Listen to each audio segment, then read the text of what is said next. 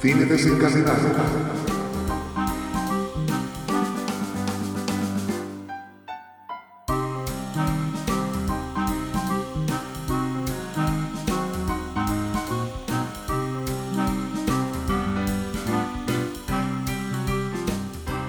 Muy buenas a todos y a todas. Os damos la bienvenida a un nuevo podcast de Cine Desencadenado. Hoy vamos a hablar de la gente invisible.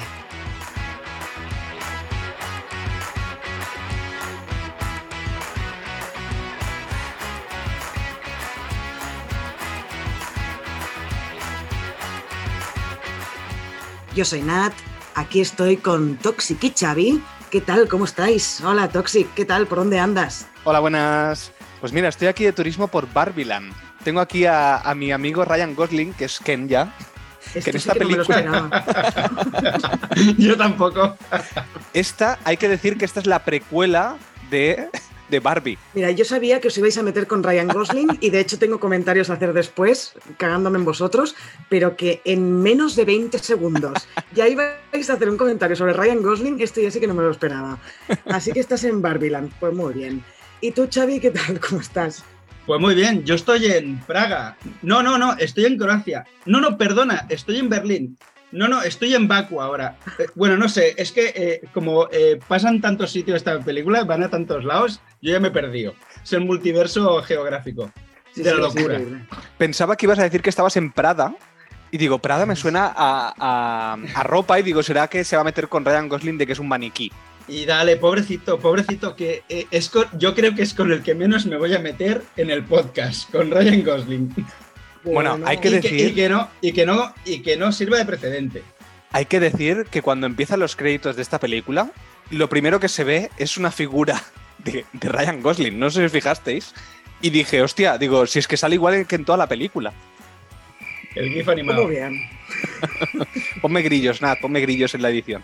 No, no, que este lo editas tú. Este lo editarás tú, Toxic. Así ¿No que- fuiste tú el que diste por el culo hasta que conseguiste que hiciéramos eh, podcast de esta peli? Pues lo editas tú, este. ¿eh? ya Bueno, va, pondré en la vale. descripción. Edición del podcast eh, Toxic. Bueno, empecemos, empecemos. Vamos a hablar con spoilers, ¿no? ¿Hemos quedado? ¿Sí? ¿Os parece Sí. bien?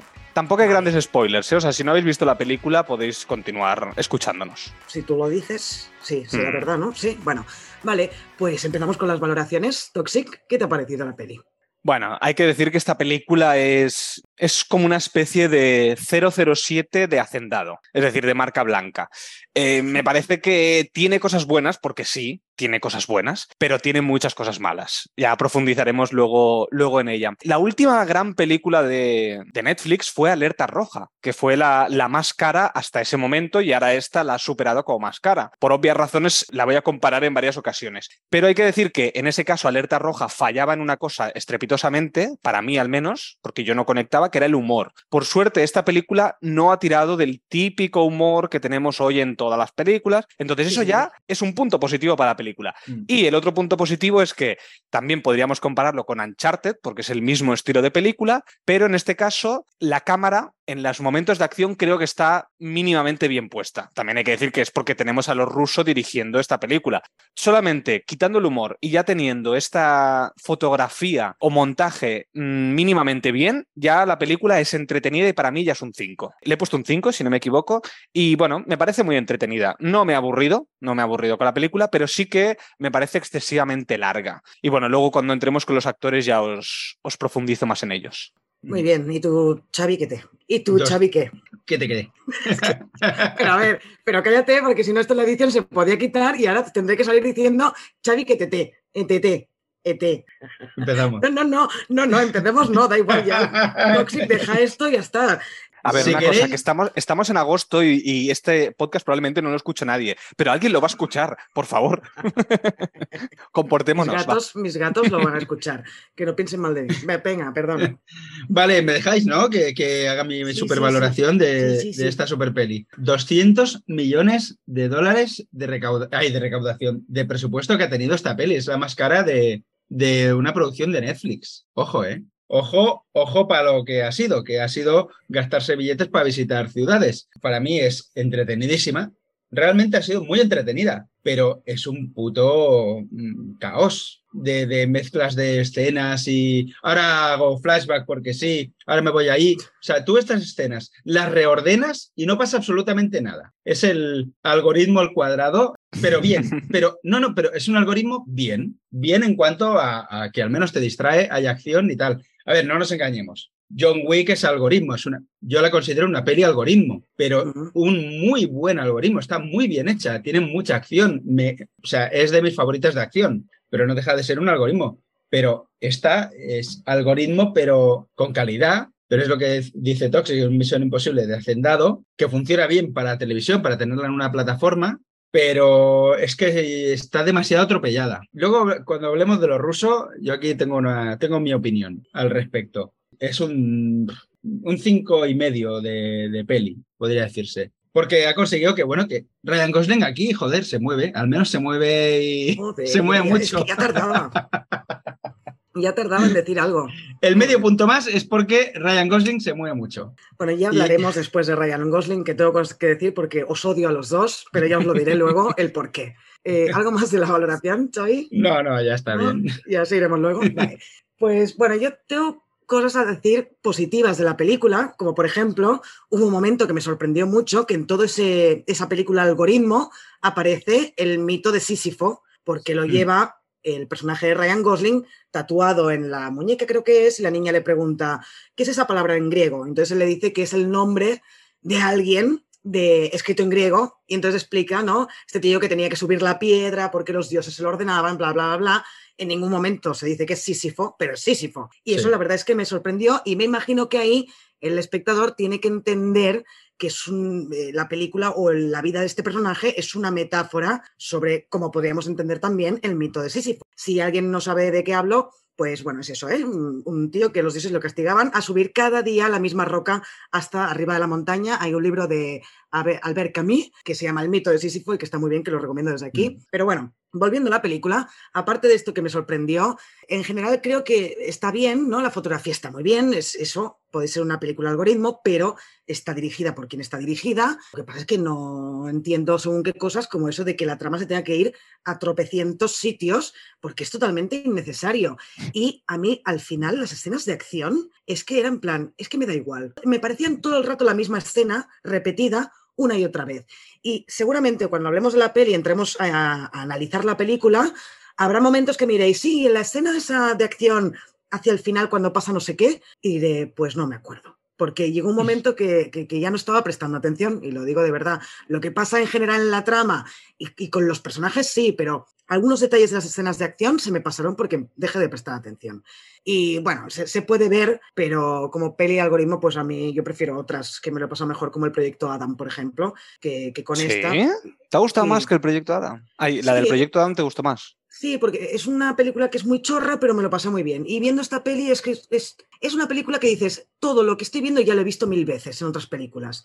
Hmm. Entonces, pues no me aporta nada nuevo, la verdad. Y piensas, hostia, cuatro actores que yo considero que son buenos, desperdiciado su talento para, para, interpretar esto, ¿no? No sé, bueno, ya hablaremos ahora de los actores si queréis, y le he puesto un 5. También estaría entre 5 y 5 y medio, pero no creo que sea para más. Si os parece, hablemos de, de los hermanos Russo, ¿no? Mm. Que estos hermanos Russo que nos han traído las películas de los Vengadores que este año nos han traído como productores todo a la vez en todas partes y que ahora nos traen este, este largometraje al algoritmo con, con, estos pedazos de actores, pero que no deja de ser una peli muy comercial, que eso, ¿no? Que creo que ya la historia se ha contado mil veces. ¿Qué, qué os parece?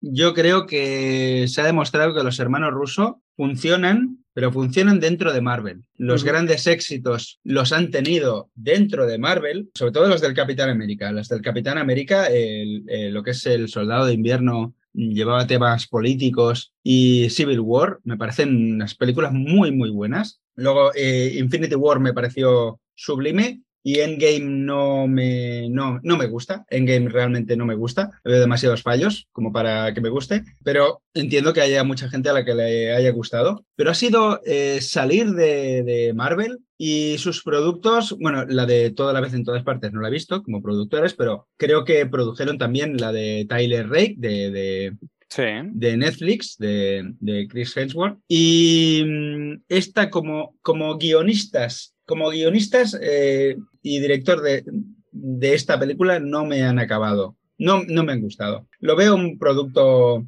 fácil y complejo a la vez, porque es que han hecho un guion muy enrevesado, pero muy simplón, que es lo que digo, que puedes coger, da igual si en qué orden ponga las escenas, que al final te, te, puede llegar a salir una peli similar. Y en cuanto a dirección, en esta pues tampoco veo que se, que se luzca mucho, ¿vale? Es un proyecto muy complejo, sobre todo por la cantidad de localizaciones que tiene. Y en manos de otras personas se hubiera sido mm, peor esta película pero no, no, le veo un, no les veo una labor eh, demasiado grande. No, pero mm, teniendo mm. en cuenta que es una peli algoritmo, tal y como ha dicho Toxicantes, esto de la comparas con Uncharted, por ejemplo, y es que no hay color en la dirección. No hay color, al mm. menos aquí se nota que hay alguien detrás de la cámara. Ahí es aquello, ¿no? Como era Toxic, de tirar un palo con una cámara pegada y que donde caiga pues se enfoca y se graba. Aquí no, es el caso, ¿no? Creo yo.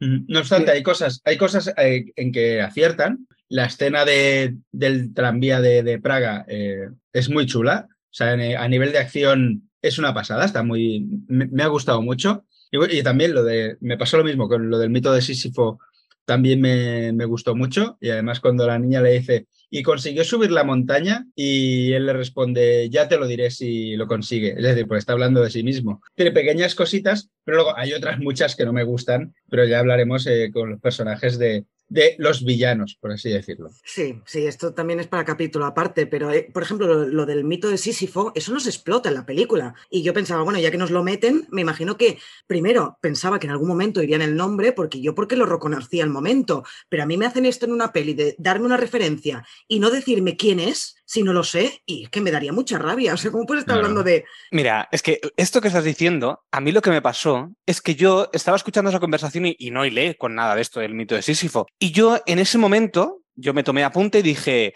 ejemplo de diálogo de mierda que tienen en esta película. Y era ese diálogo. O sea, imagínate, porque no entendía de qué me estaban hablando. Yo entendía que me estaban hablando de algo, porque entendía que sí, que, que no era una persona real, entre comillas. No entendí que me estaba, eh, de qué me estaban hablando. Entonces, bueno, quizás tenía el problema yo de que no sabía nada de esto. Me sonaba, ¿eh? Me sonaba. Lo normal, pero no, lo normal es que te digan el nombre, que menos, ¿no? De, de qué estás hablando. Pues aquí lo tenían todo preparado para decir que era Seisifo o Sixifus en oh, inglés. bueno, mira, eh, si hubiera sido Alerta Roja o hubiera sido el proyecto Adam con Ryan Reynolds, seguramente hubieran hecho ese chiste. Pero como no estaba Reynolds, no podían hacerlo. En fin. Es verdad. Os voy a decir yo mi opinión de, de los rusos. A mí los rusos tienen mi película favorita del universo Marvel, que es Infinity War. Creo que la dirección en esa película está muy bien. Y después tienen la segunda película favorita mía del universo Marvel, que es Civil War. Y encima, en este, en, en La Gente Invisible, comparten también guionistas. Entonces, teniendo los mismos guionistas y teniendo los mismos directores, ¿cómo puede ser que me hagan una película tan diferente? Porque las escenas de acción sí, están bien rodadas, pero como has dicho tú, Xavi, es como muy, como si fueran piezas donde tú las puedes mover porque son secuencias, que esto creo que lo dijo el hombre este de, de Sensacine, nunca me acuerdo cómo se llama, que habló sobre esta película también, que era un poco algoritmo. Pues... Eh, Calvo, ¿no? Eh, sí, Calvo. Alejandro Calvo, eso. Em, pensaba que le habías llamado Calvo. No, sí, ya sé que es Calvo, pero no era también lo es. bueno, la cuestión es que teniendo a estos, a estos directores y a estos guionistas, yo decía, hostia, pues me podría haber sacado un producto mucho mejor. Y aquí probablemente se demuestra que el universo Marvel no les da tanta libertad a los guionistas y a los directores. Por eso no funcionan tan bien cuando salen del universo Marvel. A lo mejor es que hay otras cosas dentro de Disney que hacen que pues, esas películas fueran, eh, fueran mejores, al menos para mí. En fin, la cuestión es que estos hombres dirigen bien, la acción, por ejemplo, yo creo que la dirigen bien, pero a la hora de contar una historia, creo que no la saben contar bien. Creo que esta película, a la que llevemos un mes, no nos acordaremos de nada. Es una película totalmente olvidable. Es que no hay nada de lo que yo me acuerde. Cuando la anunciamos en los estrenos de, julio, yo pensé, hostia, vamos a, vamos a, tener eh, Ana de Armas, por ejemplo, que está volviendo a aparecer en una película de acción, porque ya había aparecido en Sin Tiempo para Morir. Y yo dije, hostia, Mira, me meten una persona, una actriz que me gusta mucho porque es muy buena actriz y me hace exactamente el mismo papel que en Sin Tiempo para Morir. Y no porque ella lo haga mal, porque me parece que ella es una actriz de 10, sino que creo que no han sabido explicar una historia. Los personajes son totalmente planos. Yo no veo nada más allá de lo que de lo superficial. El prota es así, el villano es así y, la, y los secundarios son así. Punto. No tienen más de una capa. Yo creo que no han sabido contar la historia. Quizás también es porque esto es una adaptación de una novela y la, y la novela a lo mejor no tenía mucho de dónde sacar. No lo sé.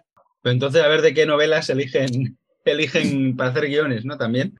yo te digo una. Ah, eh, lo Netflix. Hmm. Ay, perdona, perdona. Didi. No, lo que quería decir es que, mira si hablas, cuando hablabas de lo que tardaremos en olvidarla, yo esta peli la vi antes de ayer. Pues hoy me he tenido que ver un resumen. Sí, yo también.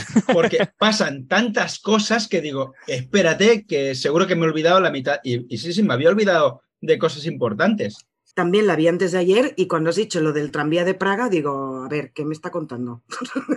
no, y que ya no, no recuerdo cosas, es muy heavy. Sí, pero... Es, películas olvidables totalmente. Lo que dices tú, Xavi, de que, de que pasan muchas cosas, sí, pasan muchas cosas de trama, pero los personajes no les pasa nada. Es decir, no cambian, no evolucionan, no tienen una historia detrás. Eh, solamente hay un flashback que aparece del prota que te explican dos cosas, pero realmente mm, no conoces a este personaje normalmente las películas algoritmo no suelen darle profundidad a los personajes. Bueno, pues por eso es una película algoritmo. y eso es una, es, una, es una mala noticia que sea una película algoritmo. Sí, pero es una producción, una superproducción de Netflix que eso, ¿no? Se han gastado 200 millones de dólares en una superproducción para una plataforma de streaming que lo que querían era que lo viera la mayor parte del público posible. y la va a ver mucha gente. lo que le quieren dar una pretendida profundidad a los personajes pero en plan, ojo que, voy a, que vamos a hacer un diálogo, un monólogo en el que te voy a contar mi vida. Y esa es la profundidad que le van a dar. Que dice, ahora te voy a hablar de por qué soy así, porque mi padre era malo. Y, esto eh. mismo lo hacen en Tyler Rake. Hay una escena eh, de Tyler Rake hablando con el niño, que es exactamente igual que Ryan Gosling hablando con Ana de Armas. Y es que cuando vi lo de lo de que cuando era niño el padre, bueno, primero se ve que le quema un cigarrillo, ¿no? Bueno, no se ve, pero se, sobreentiende y hmm. tal. Pensé, madre mía, en serio es lo típico. Y por ejemplo, yo todavía sigo sin entender las motivaciones del personaje de, de Ana de Armas. Sigo sin entender por qué ayuda. Yo tengo una pregunta además con Ana de Armas, a ver si me la, que la tengo apuntada de, de, cuando vi la peli que dije, a ver si en el podcast me la respondéis. No sé. Bueno, en fin, eh, ya entraremos, ya entraremos en eso. Y si queréis, ahora entramos en, los intérpretes. ¿Os parece que empecemos por Ryan Gosling? Y me dejáis que hable yo primero, para así ya me desahogo. vale, para quien no haya escuchado nunca un podcast nuestro o, no haya coincidido en que hemos hablado de Ryan Gosling, o no esté en nuestro grupo de Telegram, que más una vez también ha salido el pobre Ryan Gosling, yo siempre lo defiendo. Porque estos dos, Toxic y Xavi, siempre se están metiendo con él, que si es el hombre de hielo, que si no tiene registro facial, que si no sé qué.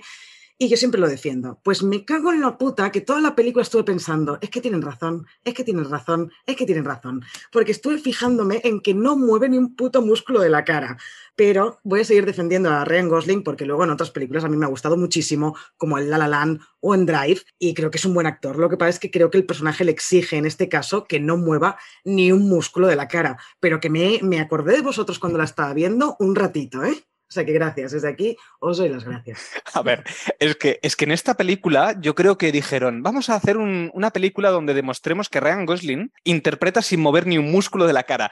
Porque en cine desencadenado siempre lo dice Toxic y Xavi. Entonces, lo han demostrado. Y encima, cuando acaba la película con los créditos y encima veo que es una, una, una imagen de él, como de una estatua, creo que es una especie de estatua, dije, es, que, es que en toda la película no ha movido una ceja. A ver, hay que decir que a mí Ryan Gosling yo siempre me meto con él, pero lo digo también en plan broma. Y hay películas como, por ejemplo, en Blade Runner 2049, que me parece que está perfecto. Me gusta muchísimo en esa película. Me parece que le, le va como anillo al dedo. En esta película empieza mal para mí empieza mal. ¿Por qué? Porque la primera escena, que si no me equivoco es como una, especie de cárcel, que él lo sacan de allí, ahí sí que sonríe. Es decir, hace como, bueno, un poco de, cambia un poco la cara a una interpretación más de socarronería. Y aquí de repente, al resto de la película, desde el momento que vemos que ya es el presente, digamos, no hace nada más que no mover la cara. Le matan a no sé quién, pasa no sé cuánto y siempre hace lo mismo. A ver, que sí, que está claro que es un, es un James Bond o es un Ethan, no sé cómo se llama el de Misión Imposible.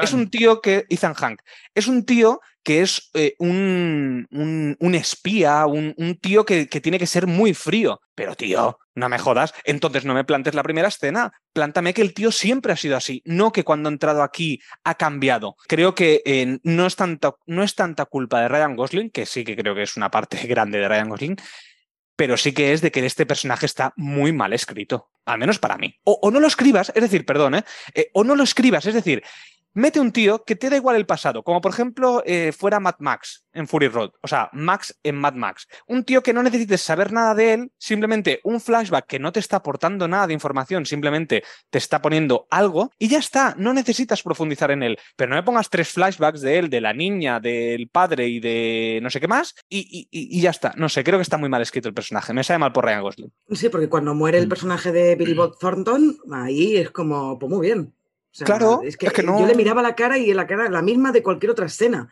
O sea, no, no hay emoción. Pero se supone que, claro, hay un salto, creo que son 18 años o 15 años, desde la primera escena hasta lo siguiente, eh, que se supone que al tío lo han machacado psicológicamente para que sea un agente de este tipo inmutable, ¿no? Tanto físicamente como emocionalmente. Sí, sí, y yo pensaba que eso, eso, los 18 años, sería un motivo por el cual cuando, cuando sale, es decir, cuando sale de la organización, porque supone que lo van a matar, pues en ese momento yo pensaba, bueno, pues volverá un poco el personaje del, de la primera escena, pero el personaje de la primera escena no vuelve nunca. Entonces, ¿para qué me plantas esa escena? Que es esa manera de, tener una socarronería, de, de, ser un chulito, no, mm, desaparece. Entonces, ¿para qué me plantas eso? No me lo plantes. para que después entiendas que vuelve a la cárcel, eh, que era un tío que lo han sacado pidiéndole algo a cambio, cosas de estas, creo yo. Puede ser, puede ser, ¿eh? también puede ser, puede ser. Que no, que no, que, en la primera escena ahí sí que actúa bien y ya está, y luego vemos al Ryan Gosling de siempre. Pero bueno. a ver, a mí, a, mí me ha gustado. yo reconozco, eh, no la actuación, pero sí, joder, es una actuación muy física. Y me ha gustado ver a Ryan Gosling así, pegando hostias y, haciendo cosas así en plan Tom Cruise. A mí me, me ha molado verlo, verlo así aunque no tenga mucha profundidad el personaje. Pero he dicho, mira, algo distinto. No sé, no sé, en fin, pobrecito, pobrecito. Yo es que tengo muchas ganas de verlo haciendo de Ken en, Barbie, muchísimas, ¿eh? yo también. la mejor escena. cerrar la boca a todos. La mejor escena es cuando, cuando Chris Evans le dice: Eres un Ken. no, dice: 10 millones de dólares a quien, a quien se cargue al, al Ken este. Al Ken este, sí. es buenísimo, lo mejor de la película. Por eso digo que es la precuela. Esto es la precuela de, de la película de Barbie. Mm, eso me gustó ese guiño, ¿eh? Sí, sí, sí, sí. Bueno, pues pasemos a Chris Evans. ¿Qué os ha parecido, Xavi, por ejemplo? Eh, ridiculísimo. Me ha parecido demasiado ridículo en esta película. En esta película. Estoy totalmente en yo desacuerdo. También, yo también, totalmente me en desacuerdo. Me ha encantado Chris Evans en esta peli. no, porque, vamos. Es que si estábamos hablando de que han conseguido quitar los chascarrillos, las tonterías de la típica peli Marvel, que se las han metido todas a él, claro, las han quitado del resto pero se las han puesto a él y al otro villano, al, jefe. Es decir, ya tenemos dos villanos que patalean y dicen palabrotas porque le salen las cosas mal. Mm, pero yo no encontré que hubiera ningún chiste eh, del personaje de Chris Evans que dijera, ay, eh, ese es el típico chiste que podemos encontrar en cualquier película de estas. Además, recuerdo que pensé, mm. menos mal, ¿no? Como creo que has dicho tú mismo, que una de las cosas positivas que, no, Toxic, ¿no? Una cosa de las cosas positivas que tiene esta película es precisamente eso, que no tiene este humor ridículo que podemos encontrar en muchas películas. No, pero a ver, eh, pero yo he visto aquí a Chris Evans como un Flanders mazao con mocasines sin calcetines, que eh, en un momento te lleva botas y en la siguiente escena te lleva mocasines, porque sí, no sé. Eh, y que ese bigote ridículo es que yo creo que han querido crear. es culpa de, Chris Evans, de, la ropa que le pongan. No, no, no, que no, que la culpa, pero que la culpa, que la culpa no es de él, que la culpa es de la construcción de personaje. A mí me gusta mucho el personaje que hace en Puñales por la espalda, y es un personaje, no diré que similar, pero que tiene visos, pero en esa película me gusta mucho y en esta, pues digo, hijo mío, eh, dile a tu agente que, vale, sí, que eh, a lo mejor les debe algo a los rusos. Les, eh, Hombre, les debe mucho. A los rusos. les debe mucho, pero, pero no sé. A mí, a mí mm, creo que se han pasado frenada con el personaje de Chris Evans en esta peli. Pues como ha dicho Nat, yo también estoy totalmente en desacuerdo contigo. ¿Por qué? porque a mí me parece que es el típico villano de Bond, es decir, un personaje muy carico, Caricaturesco. Bueno, eso, Caricaturesco. eso, Cari- pero que no te explican nada de él. Y precisamente es lo que yo pedía del personaje de Ryan Gosling. O no me expliques nada o me profundizas en él. Y en este caso no te explican nada. Te explican que este tío es un sociópata que está como una puta cabra y lo que más me gusta del personaje es que te lo demuestra físicamente en cómo actúa Chris Evans. Y eso es lo que me ha gustado. Porque, a ver, que está sobreactuado posiblemente, porque es, es un personaje, es un caramelito de personaje para poderte sacar todo lo que tú quieras de él. Pero es que él tiene varios momentos donde corporalmente me encanta cómo lo hace. Y te voy a poner un ejemplo. Hay un momento que el personaje de Billy Bob Thornton lo que hace eh, es se va a explotar una granada. ¿Qué es lo que hace él? Coge el tío que tiene al lado y lo mete delante. Y lo mete de una manera que tú dices, hostia, qué natural está hecho para este personaje. Y eso es una de las cosas que más me gusta de esta película, y es el personaje de Chris Evans es lo que más me gusta. Creo que es un villano recordable, porque la mayoría de películas de este estilo, de thrillers, de, de, películas de acción, el villano suele ser olvidable. Te olvidas de él a los cinco minutos. En cambio, aquí yo creo que me voy a acordar de él durante mucho tiempo, porque creo que es un tío que, te, que, que, que está como una puta cabra y lo único que hace es ir a matar a seis. Entonces, me gusta mucho. Yo en este caso estoy en desacuerdo porque me gusta mucho cómo, cómo lo hace él. Yo también me acordaré mucho. Eh, tres días. tres días y ya está. Yo otra vez digo que creo que lo hace muy bien, porque le han dado un personaje que te guste más o te guste menos, como lo han caracterizado, más allá de si es de físicamente o cómo es él como psicópata, ¿no? Todas las razones. Este tío es el típico psicópata, incapaz de empatizar con nada ni con nadie. El tío lo hace muy bien. O sea, no solo es un caramelito de, de personaje, sino que él le ha dado un, una sutileza al personaje que yo creo que es lo, es que es lo mejor de la película para mí, este tío, eh, Chris Evans, cómo ha interpretado al personaje. Pero bueno, en fin, pasamos a la siguiente, la que yo no he entendido nada de ese personaje, que es Ana de Armas. Toxic, ¿qué te ha parecido? Sé que a ti te gusta mucho Ana de Armas, ¿y qué te parece en esta peli? Bueno, yo creo que Ana de Armas es una de las grandes actrices que aún están por descubrir en, Hollywood, que ha hecho pequeños papeles, que ya coincidió con Chris Evans en Puñales por la espalda, que hace un papelón. Y realmente es una actriz que me gusta mucho, pero le tienes que dar personajes donde se pueda un poco lucir. Aquí lo que hace es un poco, bueno, la chica Bond. Es que es una chica Bond y ya lo hizo en 007, en Sin Tiempo para Morir, hizo el mismo papel. No se le da profundidad, pero es que ella lo hace bien. O sea, es que ella todo lo que hace, sobre todo lo, lo que es la interpretación en sí, ella lo hace muy bien. Antes os he dicho que os quería preguntar una cosa, y es, hay un momento donde el personaje de, de Ryan Gosling le dice, o sea, le lanza, le lanza como una escopeta, se la tira arriba del tejado, luego ella va a disparar y no dispara. Y yo ahí me quedé, ¿qué pasa aquí? Es decir, ¿esto tiene algún sentido? ¿Qué, qué, qué? O sea, no, no entendí qué, qué, pasaba en esa situación. Y no sé si es que yo no estaba en ese momento atento o es que dije, no sé, o no tiene ningún sentido y es que está mal escrito el guion en ese aspecto. Eh, es que aquí hay una confusión, hay un, es un guion confuso, bueno, confuso no, eh, luego lo dicen, ah, que me la has tirado descargada. Dice, ah, es que te iba a dar el cargador luego, en plan, porque nunca se entrega un arma cargada. Eh, se da primero el arma y luego el cargador, pero como saliste corriendo no te lo puedo claro, dar. Pero, pero es una gilipollez. Bueno, eh, ya, pero eso no lo sabe ella, que también es agente secreta. Pero vamos a ver, agenta, o sea, agenta, agenta secreta. Por Dios. Pero a ver, si, si, yo te pido que me lances un arma y me voy corriendo, me tendrás que lanzar el arma, ¿no? No sé, o sea, no entendí ese, por eso digo que los diálogos en esta película no, no, no los entiendo, creo que están mal escritos. Hubiera, no entendí. Eh, yo pensaba en, que le iba a traicionar una... después o algo eh, Ryan Gosling, es que no lo entiendo. En una peli Marvel hubieran dicho, es que me has tirado el arma descargada. No, es que tú me has dicho que te tirara el arma, no que te tirara las balas también. En, en una peli Marvel dirían esto. Ese, ese es tipo humor de Marvel, sí, por eso. Exacto. Por eso no entendí si es que le querían hacer la gracia, no sé, me perdí mucho en ese aspecto. En fin, que Ana de Armas siempre está bien, y creo que va a ser en los, en los, futuros proyectos, que por ejemplo la próxima es Blonde, que va a ser, va a ser Marilyn Monroe, lo va a petar. Es que creo que es una gran actriz y, va, y, sí. y lo va a demostrar. Ojo Yo la creo... responsabilidad que le han dado con Marilyn, ¿eh? Que es como a, a, al chaval de Elvis, Elvis como el chaval de Elvis Presley, es que, es que, se va a poner, es el mismo nivel, ¿eh? O sea, es algo muy, muy bruto. Ya lo va a demostrar. Armas, me encanta. O sea, en, tú has hablado de puñales por la espalda. Lo hace divinamente parece un personaje secundario y ole eh, lo que da ese personaje. Pero es que en Blade Runner 2049 Uf. hace un papelón interpretativo brutal con, con, Ryan Gosling. ¿Ves? Ya, ya, uh, ya ha hecho dos, dos pelis, una, una, con cada uno sí. de, de, ellos, y ahí lo hace increíblemente. Y, y esta chica va a demostrar muchísimo. Esta chica le va a dar caña. ¿eh? Esta, esta, si no consigue un Oscar, extrañaría. Sí, lo que pasa es que es muy joven. Y yo lo que creo, con lo que iba a decir con, de esta película de La gente invisible, es que creo que es el típico papel que ella ha aceptado porque es de los hermanos rusos y porque sabía que lo iba a petar. Ella mm. es muy joven, todavía no tiene la capacidad para decir, bueno, solo voy a hacer papelones, simplemente quiero que me vean en Hollywood.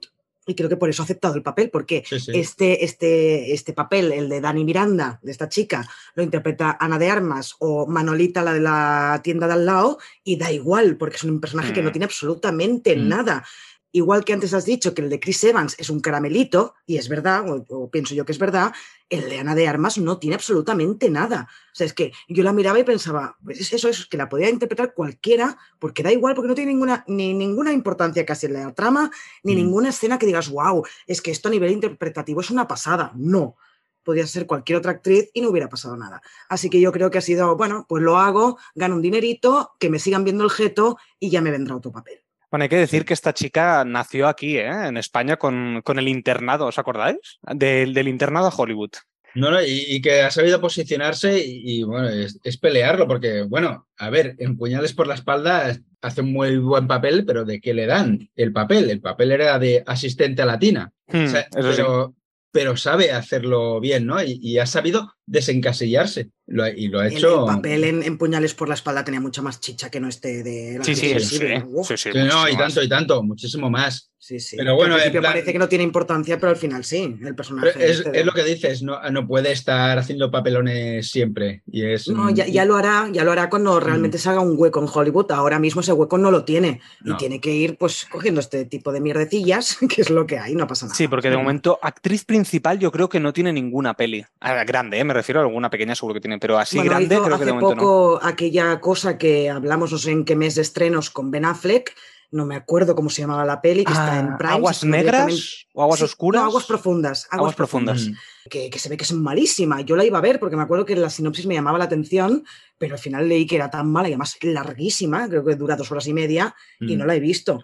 Pero, pero aparte de eso, creo que poca cosa más. También hizo una hace años con Keanu Reeves, me parece, pero que ella hacía de. bueno, pero ahí era como interés sexual. sí, interés sexual. O sea, bueno, al menos se, ha podido quitar de esos papeles. Aunque este papel no sea muy de esto, pero al menos se ha podido quitar de, sí, pero de ese tipo de roles. Mira, una de las cosas que me ha gustado de esta película es que el personaje de Ana de Armas, que suele ser, pues en estas películas de acción, un personaje, pues es una fe fatal, que le ponen vestidos escotados, le ponen excesivo. Aquí no, aquí ha sido como un personaje muy normal y eso me ha gustado mucho. ¿Ves? Una de las cosas, otro punto positivo para la película. Eso sí, tienes razón. Muy bien, pues pasemos a Billy Bob Thornton. Bueno, pues qué decir de este hombre. Una de mis series favoritas, de estas que me sorprendieron mucho, fue Fargo. Y teníamos aquí a Billy Bob Thornton haciendo un papelón. Me encantó ese papel. Es, uno de esos personajes que, se me han quedado en, la memoria y me parece que, es, que, es, impresionante este hombre. Y en esta película, pues creo que, bueno, está un poquito como todos, no, destaca por encima de nadie y está bien.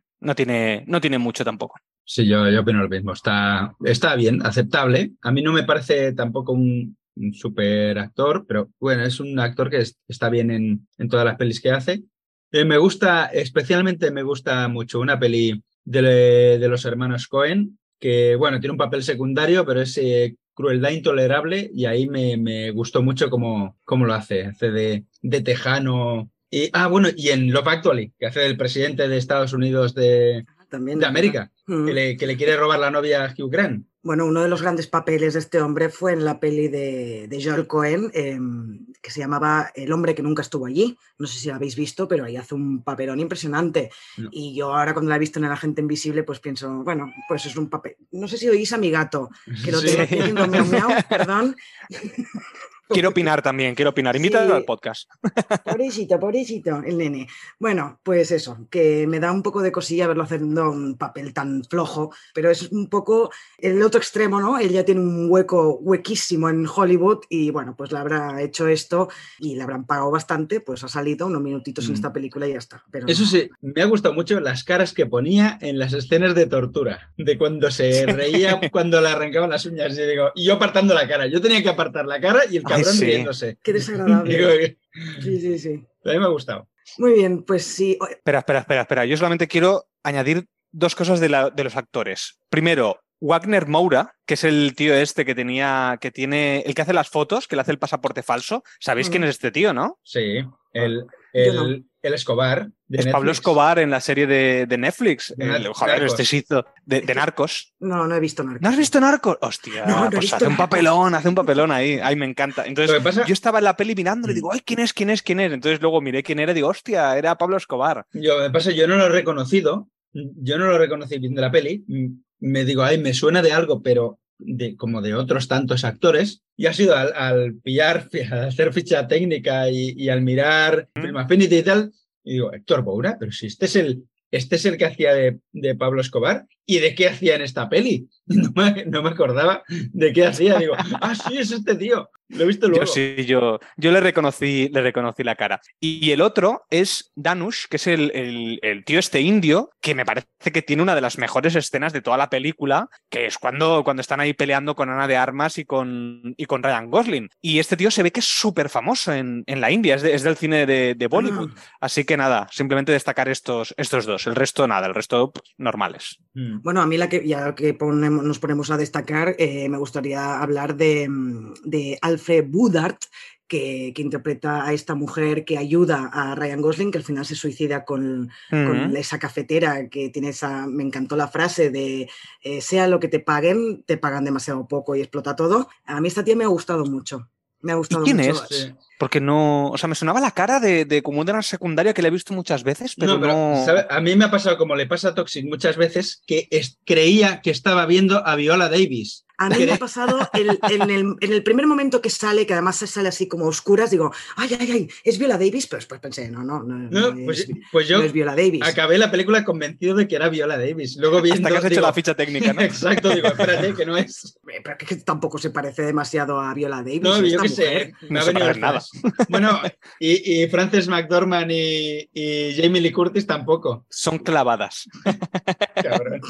No se parecen en nada, Toxic, perdona que te diga, pero es que no se parecen absolutamente en nada. Esta mujer, por ejemplo, ha salido en Civil War. No sé haciendo qué personaje, Ah, mm, sí, pero lo acabo era de mirar. La madre del chico que matan accidentalmente en, en el edificio Ah. que, que hace explotar. Y le dice al Iron Man, dice, oye, que por vuestra culpa mi niño está muerto. Desgraciado. Pues ya, yo ahí pensaba que era Viola Davis. No, perdón, era en Sokovia. Lo, había- lo habían matado en Sokovia, lo habían matado en Sokovia. Y esta era la madre. Hostia, qué Bueno, yo, la recuerdo por, por Vale, una vale. peli que se llama Capax con Kevin Spacey. ¿La habéis visto? Sí, No visto. ay, qué película. Pues- Hostia, hace mucho. La voy a ver hoy. Hostia, hace un montón de esa peli. No, no puedes, ver a, no puedes que, a ver a Kevin Spacey, que está cancelado. No se pueden ver igual, nada más. veo a todo el Kevin mundo.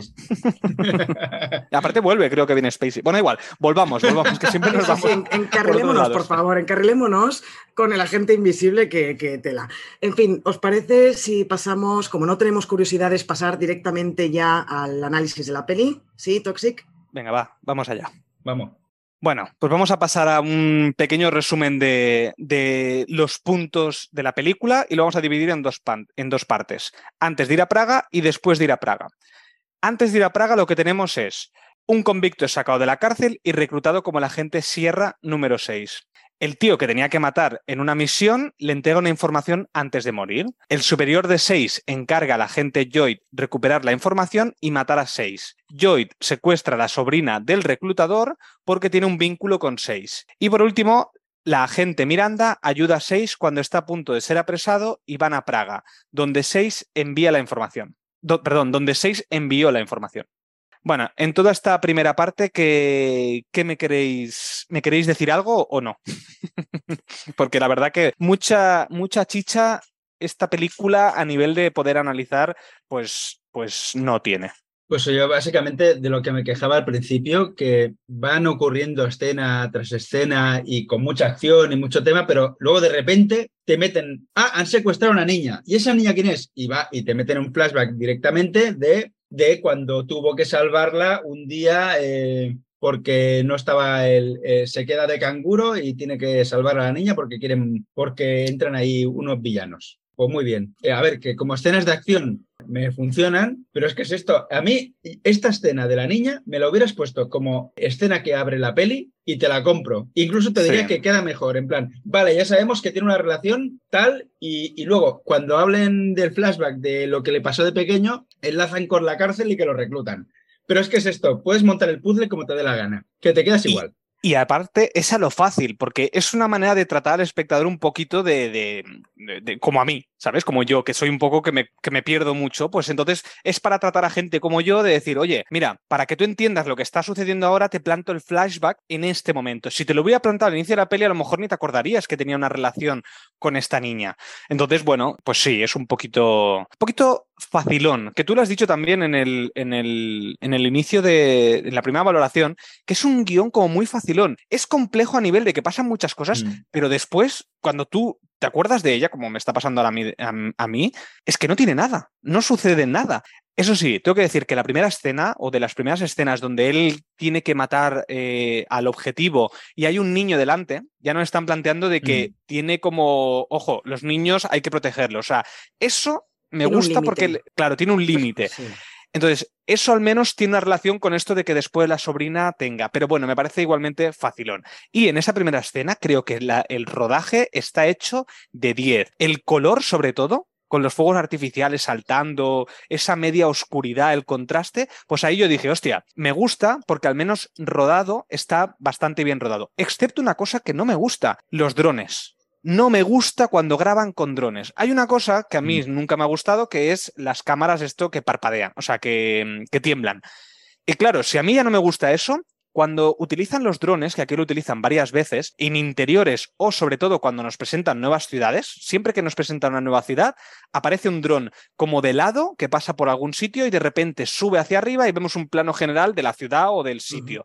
Pues a mí ese recurso no me gusta, no, no soporto los drones, quizás es porque aún no estoy acostumbrado, pero no, no puedo con ellos. Sí, yo, y con escenas raras, porque sí, porque dicen, mira, vamos a hacer un recurso aquí de cámara que lo van a flipar, como hay un momento, no sé si, en esta, eh, si es en este trozo o es en otro, porque como se me, me mezclan escenas, me, me lío. hay un momento en que el personaje de, en que Lloyd, el personaje de, de Chris Evans, salta encima de Ryan Gosling y lo tira al suelo. Y la cámara hace un giro como si el cámara también se cayera, ¿sabes? A lo mejor se cae del susto, yo qué sé, el cámara, pero es que hacen el efecto este de te llevo al suelo y llevo la cámara al suelo también. Como para. Ay, no me acuerdo. Sí, es, a ver, es un efecto muy rápido y que solo ocurre una vez. Que mm, si Mm. me dijeras que es un recurso durante la peli, dirías, vale, tiene un sello eh, esta peli y tal. No, solo ocurre en ese momento. Es como si estuvieran. Eso es muy difícil de grabar, ¿eh? Sí, no, sí, tienes sí. que poner, poner una grúa en la cámara que gire al mismo momento en que los actores están girando. sí. No digo que no, es, es complicado, pero me Mm. hubiera molado si lo hubieran hecho más veces, por ejemplo, en plan, pues mira, es un sello de la peli. Pero cuando te lo hacen una vez, porque, ah, pues vamos a probarlo, a mí me, me, me tira un poco para atrás. Pero las escenas de acción, mm, a mí, a mí me gustan, o sea, están, están bien, bien paridas. Bueno, ya que está esto en la primera parte, que vosotros habéis entendido, porque yo no, y quizás porque sí, lo reconozco, hubo momentos que, que dejé de prestar atención a la película, porque Miranda, el personaje de Ana de Armas, ayuda a Seis. ¿Cuál es la motivación de, de ese personaje para meterse en esta historia? Porque la, la echan. El tema es que la echan porque, sí, sí, sí, la echan. Ah, la echan del dedo. Lo- lo dicen. tampoco. No me Dicen- de eso tampoco. Dicen que la despiden porque la misión, eh, la misión de la discoteca no fue bien y el otro robó información y no sé qué. Vale, Entonces, es como, verdad, es como, verdad, la había, como la había organizado ella, entre comillas, la, la misión, era la responsable de, de la misión, pues le echan la culpa y la echan. Que aquí me las decisiones que toman los altos mandos me parecen absurdas en plan, oye, que este tío tenía, sabemos que tiene una información y ya no la tiene. Pues la tiene seis, hay que matarlo. Ojo, joder, que pueden haber pasado mil cosas, se la puede haber dejado en su casa o yo que sé, la información esa se la da a otro, no.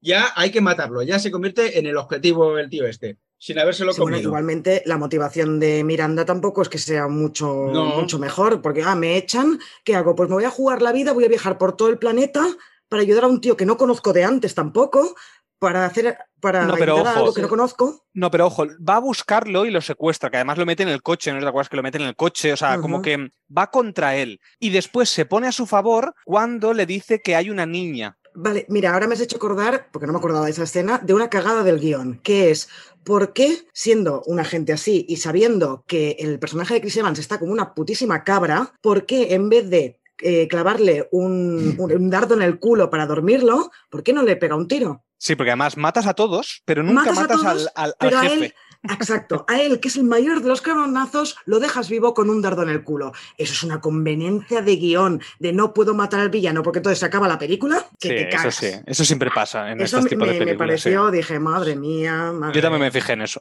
Pues sí, es como, es como todo. Luego en la segunda parte volveremos a hablar de una escena similar. Es que todos son conveniencias para llevarnos a tal sitio. Pues si queréis, es pasemos a la segunda parte y... Venga, y- pues pasemos a. Una, una cosa antes. Dime, dime. ¿Qué os parece de eh, la escena James Bond de Me voy a escapar del foso ese que lo mete el que hacía DNIs, el que hacía los pasaportes, que dice, qué casualidad que tiene un puñetero pozo ahí que lo mete, es que no sé, me pareció tan, Bueno, tan de James ese- Bond. Más que James Bond, yo creo que era MacGyver, ¿sabes? Que consigue hacer También.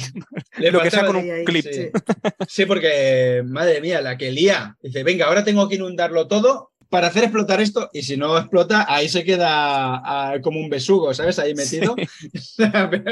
Y aparte, justo explota cuando están los otros dentro de la, del. O sea, ya ha llegado el personaje de Chris. Joy, ¿no? Creo que es que siempre estoy diciendo el personaje Sí, de Chris. Evans. Joy. Pues el personaje. Eh, Joy. O sea, justo llega Joy y es cuando sale explotado y encima está como el agua por todos lados y él empieza a meter hostias a la gente. Vamos a ver. No, As- pero porque está esperando a que lleguen. Él se ve Ah, él estaba esperando. Sí, sí, está preparando Ah, la manía, no toda la estructura esa y en el momento que él ve que están arriba es cuando lo, lo hace explotar. Pues sí. llegan a tardar Ah, un poco vale, más vale, y, vale. y se, y se ahoga ahí. Y se ahoga, sí, claro, claro, evidentemente. es lo que hay, sí. Por cierto, una pregunta, que esto ya es eh, fuera de la película. Bueno, no, es de la película. La cuestión es, ¿no os ha pasado con esta película una cosa que siempre sucede y que a mí me cabrea mucho en la mayoría de películas, que es que tengo que estar subiendo y bajando el volumen a cada rato? No, a mí no me ha pasado con esta. Hostia, yo con esta no soportaba los diálogos súper bajitos y la acción súper fuerte, Pero, ¿la has visto doblada o en versión original? doblada. Es que pasa mucho con las películas dobladas Ah. esto, ¿eh? Vale, Pasa pues mucho. entonces el No sé doblaje lo que hace Mm. los diferentes sonidos. Vale, vale. Yo la Ah, pues luego me fijaré. Bueno, o no, ¿eh? O no, pero a mí normalmente veo poca cosa doblada, pero cuando la veo me pasa esto, que tengo que bajar y subir el volumen cada vez que hay música. A mí con esta peli no, no me ha pasado. Yo la vi con- en versión original subtitulada eh, y no, no, no me pasó. Ah, vale, vale, vale. Bueno, va, continúo. Pues después de ir a Praga, pues bueno, Joy tortura al reclutador para saber quién le envió la información, que es una antigua colaboradora que descifra la información y descubre los trapos sucios del jefe de Seis. Se cargan media Praga intentando pillarlos y les quitan la información. Miranda y Seis van a rescatar a la sobrina del reclutador y Miranda recupera la información y Seis y Joy pelean a muerte. Por último, la información es destruida y Seis se fuga con la sobrina del reclutador. En esta segunda parte de la película, a mí lo que tengo que destacar es la escena del banco donde está Seis atado y la escena del tranvía, del tranvía de Speed. Porque vamos, ese tranvía no para eh, ni, que, ni que le eches, vamos, es, es, es, es, es como el camión de guerra de Mad Max que no para a, contra nada, pues este es igual. Porque me hizo gracia porque dije, joder, yo aquí el tranvía que tenemos en Barcelona, a la que, a la que le roza un coche ya se queda parado, digo, Sí. el tranvía de Praga eh, es Terminator, ¿sabes? No para aparte- contra nada. Y aparte, en, en Praga no hay semáforos, por lo visto, ¿no? Porque o se los salta a todos, el, el tranvía está en modo destroyer. Eh, primero, que eh, no tiene conductor o No tiene pasajeros. Ay, no tiene conductor, eso. el Bueno, ni conductor pasajeros. le ha dado el botón de poner en modo Mad Max, Fury Road y salto. y, que, y que esto siga a, a tope. No, Eh, pero sí que hay ciudades que los tranvías no tienen conductor, ¿eh? pero aparte que van Pues más los- Van más lentos los tranvías. Este tranvía va que se las pela. Mm. Tengo que pero- decir que es, es la escena que más me gusta de toda la peli, ¿eh? La Sí, escena sí. del tranvía. ¡Oh, A mí qué grande! O la sea, escena uf. que me gustó más fue la del banco. Me gustó mucho Bueno, y ahí hay, una broma de... Sí, pero ahí hay una, una broma de, del personaje de Chris Evans que dice, es que nadie va, puede matar a un tío que está esposado a un banco, ¿sabes? Y yo pensé, es verdad, es verdad, y ha tenido, no me reí, pero sí que me despertó una, una leve sonrisa, al menos. Pero ahí está rompiendo la cuarta pared, porque yo creo que todos pensamos, vamos a ver, no puedes matar a un tío que está esposado a un banco, no me jodas. Y encima eh, él coge una pistola y mata a dos o tres. Digo, qué inútiles son esta gente. Pero bueno, esos son esos momentos que, yo siempre digo de suspensión de la incredulidad dentro de esta, de esta fantasía de, de thriller, que me parece que funcionan bien. Y lo que me funciona bien es esto que has dicho tú. Es decir, si tú te ríes de lo que estás haciendo, ayudas a que la escena funcione mejor. Si no lo haces, eh, creo que entonces te queda como más ridícula. En cambio, cuando te, ríes de lo que está sucediendo, ayuda a que te lo creas más o a que digas, oye, mira, me lo tengo que creer porque es una peli.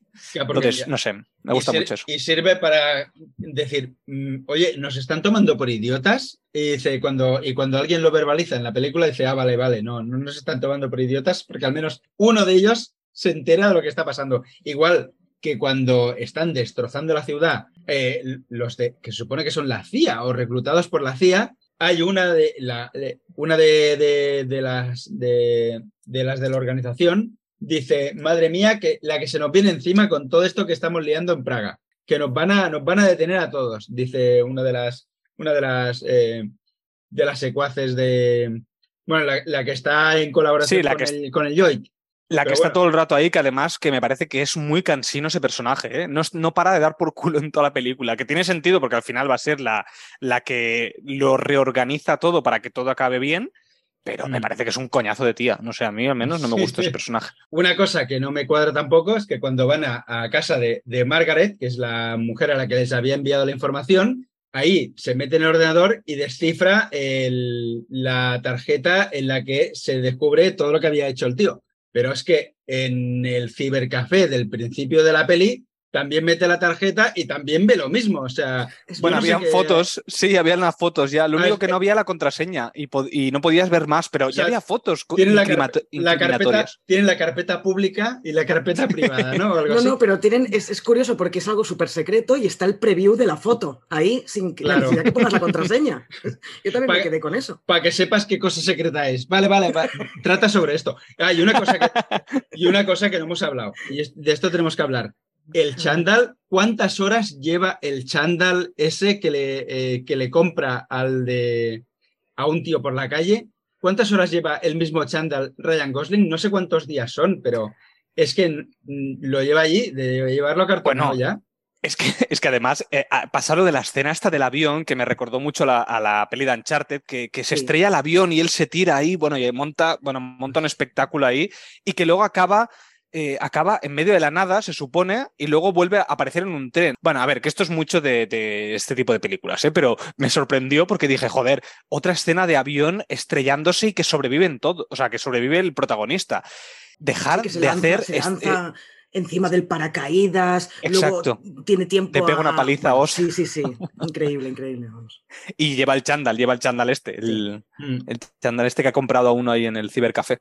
Y luego, en esta segunda parte, no sé si vosotros os habéis dado cuenta, bueno, os habéis dado cuenta, os habéis indignado como yo de escenas de acción que no sirven absolutamente para nada. Porque de golpe y porrazo, cuando el, el, chico este que, que dice Sebas, eh, que es de, de, Bollywood, que es un, o de artes marciales, no lo sé, que, ojo, que, bien lo hace el tío. Pero está ahí, como el tío ha oído, ah, que tiene una niña secuestrada, el código este de los asesinos que dice, uy, los niños eh, no me los toques, los asesinos buenos, empieza a pelearse con Miranda, pero, pero vamos que, y cuando la tiene a punto de casi de matarla, dice, venga, va, te doy la información.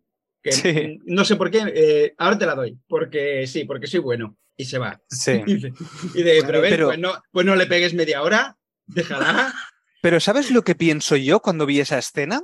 Yo pensé, a ver, Netflix probablemente habrá pensado, hostia, esto tiene que llegar a la India, por ejemplo, ¿vale? Al, cine indio. Y has metido una estrella de, su cine. Claro, no lo puedes hacer un villano únicamente, tienes que redimir a ese villano. Entonces pensé que lo el único motivo por el cual meten esa escena es para que este personaje no sea un villano y ya está. ¿Sabes? el típico indio villano lo redimes con lo de la niña, porque no tiene, no tiene sentido lo que dice Xavi realmente, esa escena, que, que, le meta de hostias para después al final darle la información. Por eso, por eso. Que sí, por eso, pero que, me refiero que... de hostias a los malos, es decir, cuando sí, que como ya se ha redimido, porque ya le. Y además que ya le han dicho que no le van a pagar, en ese momento ya le Sí. dicen, a esto no le paguéis porque no ha matado al otro, que luego es que es muy absurdo porque al final dice, no voy a aceptar ese dinero, pero si ya no te iban a pagar, eh, ocurre- es algo muy raro. Pues, bueno, eso es lo típico. No te... Ya no quiero tu dinero, pero si no te lo he dado, no da igual, no lo quiero.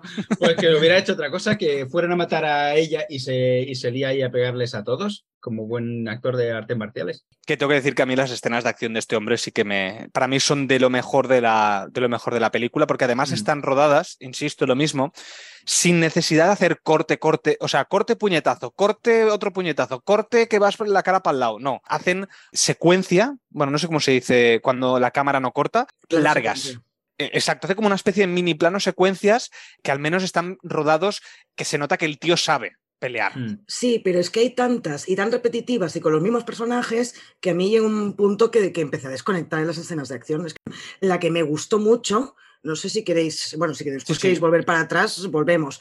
Pero no, la que me encantó fue la última escena final cuando los dos protas se, se enfrentan sin armas, o al menos sin pistolas. Luego veremos que sí que tiene un cuchillo el personaje de, de Lloyd, pero a mí esa escena ahí en la fuente me encantó. Me gustó muchísimo. Mm. Pues a mí no me gustó nada.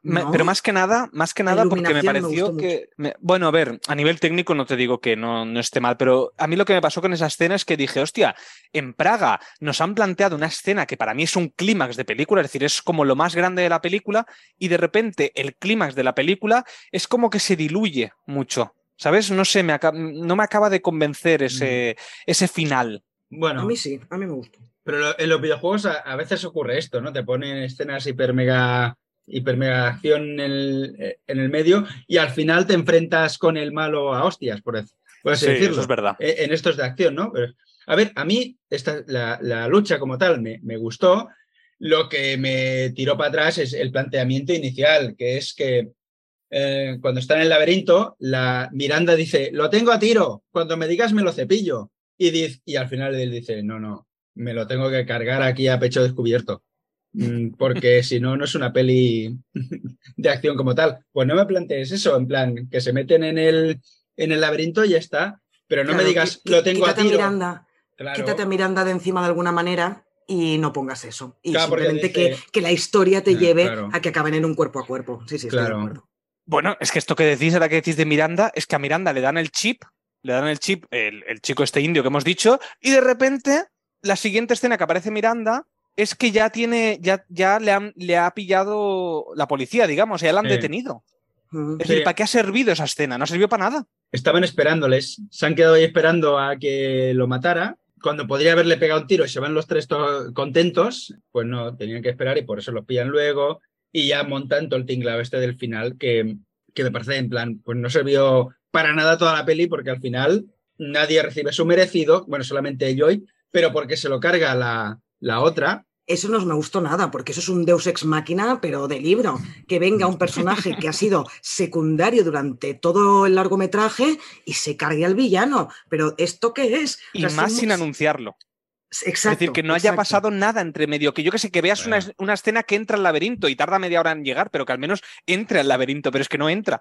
Ya, Pues pero es que sí, igualmente, aunque se hubiera enseñado eso, un personaje tan secundario que lo único que hemos visto ha sido cómo se quejaba y una y otra vez, pero que no hacía nada más en, en el film y que de repente aparezca y se cargue al villano, o el villano, si muere, se lo tiene que cargar un personaje de peso en, Claro. en el guion, en la trama. No se lo puede cargar un personaje tan secundario.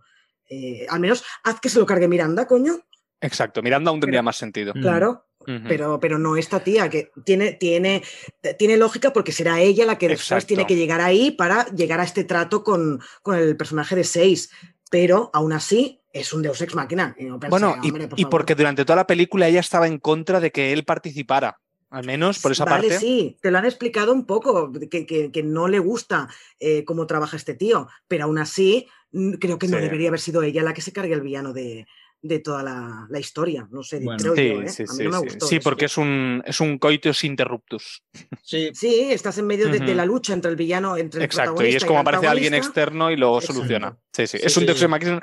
Es que es de libro, sí, sí, tienes Sí, sí. razón. Y, y aparte, pero además luego te cambian el personaje porque ves ahí y dice, ah, bueno, lo ha matado. Porque claro, ha estado diciendo toda la película que estaban haciendo las cosas mal y quiere hacer las cosas bien. Pues no, lo que hace al final es, hostia, que como me van a dar ahora el cargo, me van a extender a mí, pues le voy a dar la información al otro malo, voy a meter en la cárcel a Ryan Gosling. O sea, dice, te cambia el personaje, la que tú te creías que era pseudo buena, luego dice, hostia, que es una cabrona. Al final se la vuelven cabrona. O sea, que el, todo el trozo este de que, y aparte luego todo el trozo este de, vamos a meter en la cárcel a Ryan Gosling, eh, vamos a echar a no sé quién, luego no pasa nada porque se escapa Ryan Gosling al, el minuto 0, 0,5 ya se ha escapado y se ha llevado a la niña y no ha servido de nada todo ese trozo. No sé, me pareció todo como muy atropellado, el final muy, muy atropellado después de la muerte de Lloyd y no entendí nada. Dije, ¿no se cargan al Carmichael este de las pelotas que le ha liado todo?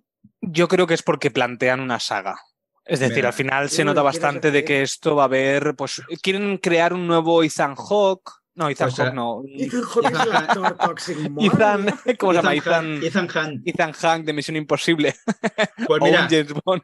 con la, antes lo hemos hablado fuera de micro, con la hostia que se ha pegado en taquilla, eh, yo creo que, que Bueno, pero espero es que que no no, hagan nada. espera- no esperaban que tuviera éxito en taquilla, porque esto, para quien no lo sepa, eh, esta película se estrenó el 15 de julio en cines seleccionados, no en Ah. cines en general, Ah, en vale. cines seleccionados. Por ejemplo, en Barcelona solo había cuatro salas en las que proyectaban esta peli, y luego el 22 se ha estrenado en Netflix. O sea, han sido siete días, evidentemente, Vale, vale. es Como, como hicieron con No Mires Arriba. Eh, Pues en vez de estrenarla directamente en Netflix, ha habido una semanita de salas de cine en la que la podías ver si alguien quería verla. Entonces, Vale, no es que se la haya pegado, ya, ya el presupuesto iba para, para Netflix, está claro. Pero que de esto vayan a sacar una saga, madre mía, yo no. Y más siendo la más cara que han hecho, 200 millones. Claro, mm, Pero bueno. sí, sí. Muy bien, pues yo si queréis ya paso a recomendaros una película para finalizar el podcast. Voy a coger a Ryan Gosling, porque creo que ya que me meto tanto con él, pues voy a recomendar una peli que sí que me gusta él como prota, que es la de Blade Runner 2049. Creo que ahí realmente hace un papelón. Realmente le pega, le pega a ser un, un... Bueno, igual, no voy a entrar en la peli. Eh, le, le pega al personaje, entonces, bueno, vamos a defenderlo por una vez porque creo que hace un, un papelón. Pues yo rápidamente voy a recomendar la, la saga de Misión Imposible, menos la 2, que no me gusta nada. Pero bueno. Es mi preferida Pues, de eh, la pues saga Misión Imposible. ya no me caes bien. No, no, a ver, realmente es lo que decíamos. Esta peli es, eh, es una versión hacendado, entre comillas, de, de Misión Imposible.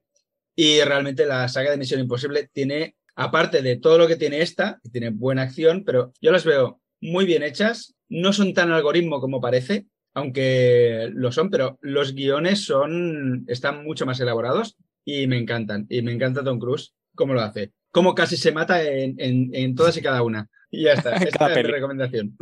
Pues mira, yo no voy a recomendar ninguna peli de acción porque en general es un género que no me gusta, a, menos que sean pelis como Mad Max Fury, Fury Road.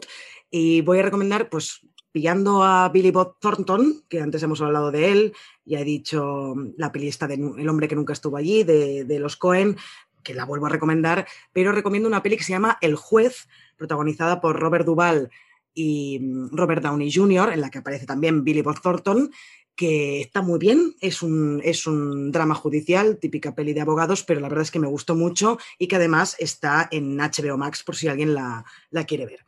Y ahí mi, mi recomendación. Así que si queréis, lo dejamos aquí. Este gran podcast de esta gran película de La gente invisible. Toxic, te has quedado tranquilo ya después de hacer este podcast. ¿Sí? Mucho, mucho. ¿Contento? Me alegro mucho. Eh, pues eso, esperamos que tengáis una feliz semana y nos escuchamos en el próximo podcast. Que vaya muy bien. Un abrazo desencadenado. Adiós, adiós. Adiós.